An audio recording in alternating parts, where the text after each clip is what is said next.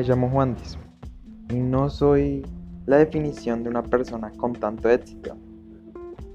Esta podría ser una frase desmotivadora, pero junto a mí, tú y yo vamos a emprender el camino hacia el éxito. Te voy a enseñar las bases para que juntos logremos lo soñado. Por eso, Chain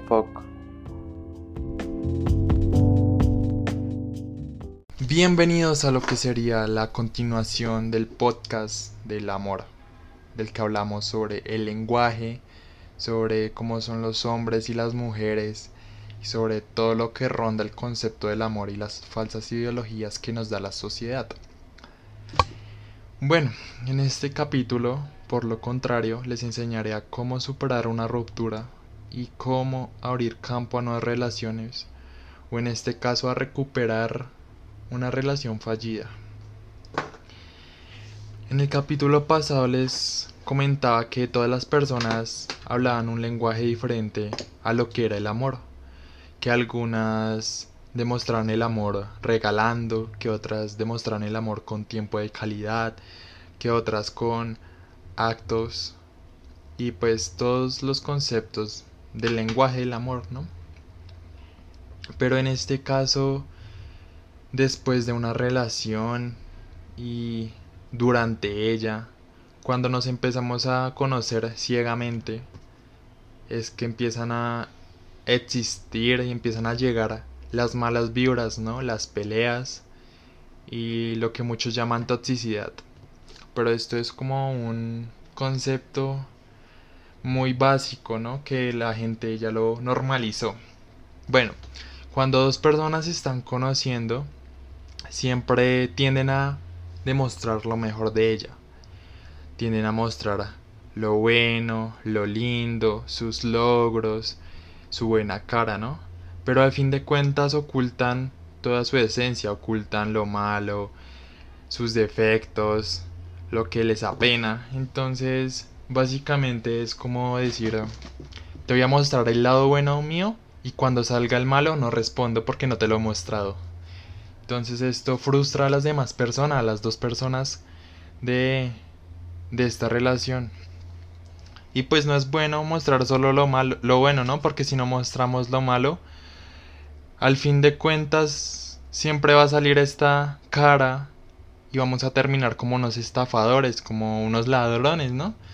Porque solo le estamos mostrando lo bueno y le estamos diciendo a, la otra persona, esta es mi personalidad, esto es lo que me define, esto es lo que soy, ¿no? Y después cuando mostramos lo malo, la otra persona es como que me engañaste, ¿no? No que eras esa persona tan buena, tan educada, tan exitosa y me estás mostrando esa parte tan hipócrita, tan irritante y es como decir, me debiste mostrar esta parte al principio para yo saber cómo eras. Y esto es muy, pero muy frustrante a la vez y como uno lo deja impotente en esas situaciones. Como primer lugar sucede eso. Digamos que la relación dura dos meses, color de rosa, tres meses, que las fotos, que la pasión, que todo lo bueno socialmente se lo muestran a esa relación, ¿no? Que son unos buenos novios, que son lindos, todo lo que ustedes saben que pasa en una relación al principio, ¿no? Pero después, como yo definí a los hombres en el capítulo pasado y si no se los definí, pues los hombres no, no se quedan con algo cotidiano, ¿no? Como que siempre buscan más y buscan comodidad a corto plazo, ¿no? Como que siempre van de un lado al otro y eso no es lo que nos hace como perros definidos por la sociedad, sino porque así es la esencia de los hombres como fueron criados por los ancestros o su genética ha sido definida así por sus ancestros. Y tengo que decir que nuestra evolución no ha sido tanta, que siempre hemos tenido los mismos impulsos de nuestros ancestros. Y a fin de cuentas somos los mismos cavernícolas pero encerrados en una ciudad con trabajos y con mejores valores, ¿no?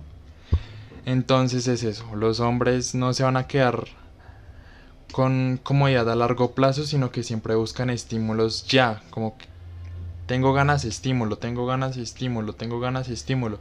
En cambio, las mujeres son más sentimentales, no estoy diciendo que los hombres sean corazón de piedra, sino que las mujeres son más sentimentales, entonces buscan, buscan comodidad a largo plazo, ¿no? Buscan una relación estable, que ese hombre para ella las llene, que las entienda, que empaticen con ella. Entonces, a fin de cuentas, esos dos lados chocan, ¿no? Que el hombre se aburre y que la mujer se aburre porque quiere hacer al hombre perfecto, ¿no? O sea, quiere que el hombre sea todo lo bueno que ella busca en un hombre, ¿no? Y pues el hombre básicamente es racional, ¿no? Pues cuando un hombre tiene que responder, responde con lo que tiene que responder, o sea, con lo que es, con la verdad. No estoy diciendo que todos, estoy diciendo la mayoría de los hombres responden con la verdad. Y pues las mujeres dicen como que... ¿En serio? ¿No hay nada más? Como que les aburre esa respuesta y ellas no son racionales, ¿no? Ellas hablan más que todo por los actos y no por, por las palabras. Eso para definir a los dos géneros. Entonces el hombre, como no puede ver a otras mujeres según el acuerdo de esa relación, pues termina engañando a esa mujer y no le dice y la comunicación se va a la basura y, la mujer se queda como que engañada, ¿no? Porque esa sensación nunca va a ser buena y, y no es buena. Es como algo tan traicionero, tan, tan mala onda. El caso, es, el caso es que la mujer no, no entiende esto y el hombre nunca le comunicó que se aburrió de la cotidianidad de la relación y a fin de cuentas termina como el que puso los cachos. ¿Cómo mejorar este panorama? La comunicación ante todo, ya lo he dicho. Comunicación siembra pasión, comunicación hace el amor. Entonces, ustedes tienen que comunicarle a su pareja todo lo que le tengan que comunicar. Si quieren hacer un acuerdo diferente al de la relación, recuerden que pueden decirle a su pareja que tienen la libertad de ver a otras mujeres y que ya tienen la libertad de ver a otros hombres, pero que no se va a acabar esa complicidad, que van a seguir siendo pareja, pero no un vínculo cerrado de dos personas ni un acuerdo de dos personas, sino que es ilimitado y que así van a poder conocer la esencia de las demás personas sin importar lo que diga la sociedad, ¿no? Que esto sería muy mal visto, pero es la felicidad de ustedes y entre más conozcan más personas, se llenen más de la esencia de ellas, yo creo que va a ser una aventura de socializar increíble. Y cuando la relación se va al basurero, es más fácil hacerse el culpable que culpar, porque cuando uno se echa toda la culpa, no le duele más que echarle la culpa al de, al, al de lado. Entonces es echarse toda la culpa necesaria y pedir perdón y dar las gracias, porque damos las gracias porque es una experiencia que nos va a enseñar, que nos va a llenar de aprendizaje y nos llenó de felicidad sin dudas, ¿no? Que una relación siempre va a haber la felicidad, pero se acaba por uh, ego, por cosas que ya son alternas a lo que es el amor. Entonces, darle las gracias por ser una compañera fiel, por ser un compañero fiel. Da el caso si te si te engañó, pues igual dile que gracias por ser un compañero fiel porque igual estuvo a tu lado en algunos momentos y si no lo estuvo, pues te enseñó a tener más confianza, no darle la confianza a los demás tan fácil, que gracias por, son, por dibujar en tu rostro una sonrisa y echarte toda la culpa, llorar, visualizar a tu ego y empezar a hacer lo que más te gusta, ¿no? Empezar a cultivar tus pasiones, conocer más gente, tal vez enseñarle a la gente lo que aprendiste en esa relación, ¿no?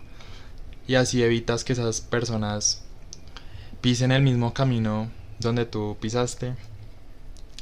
Y ese es ese es el el sí de la relación, el sí de todo, el sí del amor, que la sociedad no nos defina ni nos brinde sus conocimientos para que nosotros cultivemos relaciones, ni Hollywood ni nada, sino que simplemente la comunicación, la confianza y el amor sea lo que cultiven nuestras relaciones. Y si se acaban dar las gracias y no quedar peleados con esa persona, sino que sea una maestra, un maestro y no quedar con peleas porque entre más se peleen es que se aman porque si no no se dieran igual si se importaran pues se dejan de hablar y listo no, no pelearían porque en las peleas siempre existe el amor por eso es que tantas parejas se divorcian y hacen sufrir a los hijos pero se siguen amando y siguen gastando plata tiempo energía y básicamente es lo que deteriora la relación y los sueños del hijo y todo entonces, ese fue su servidor Bink. Espero que hayan entendido este capítulo sobre el amor, que hayan entendido la esencia que quiere transmitir Diego Dreyfus y yo se las estoy transmitiendo gracias a su curso. Y que me vayan a seguir a YouTube, cómo tener éxito, a mi Instagram, cómo tener éxito y a mi Instagram personal arroba 09 Ahí tengo un link de Beacons donde podrán ver mi Twitter, todas mis redes sociales. Entonces espero que les vaya bien en las actividades que estén haciendo en este momento. Un cálido abrazo, un beso, los amo y gracias por escucharme, en serio me hacen muy feliz.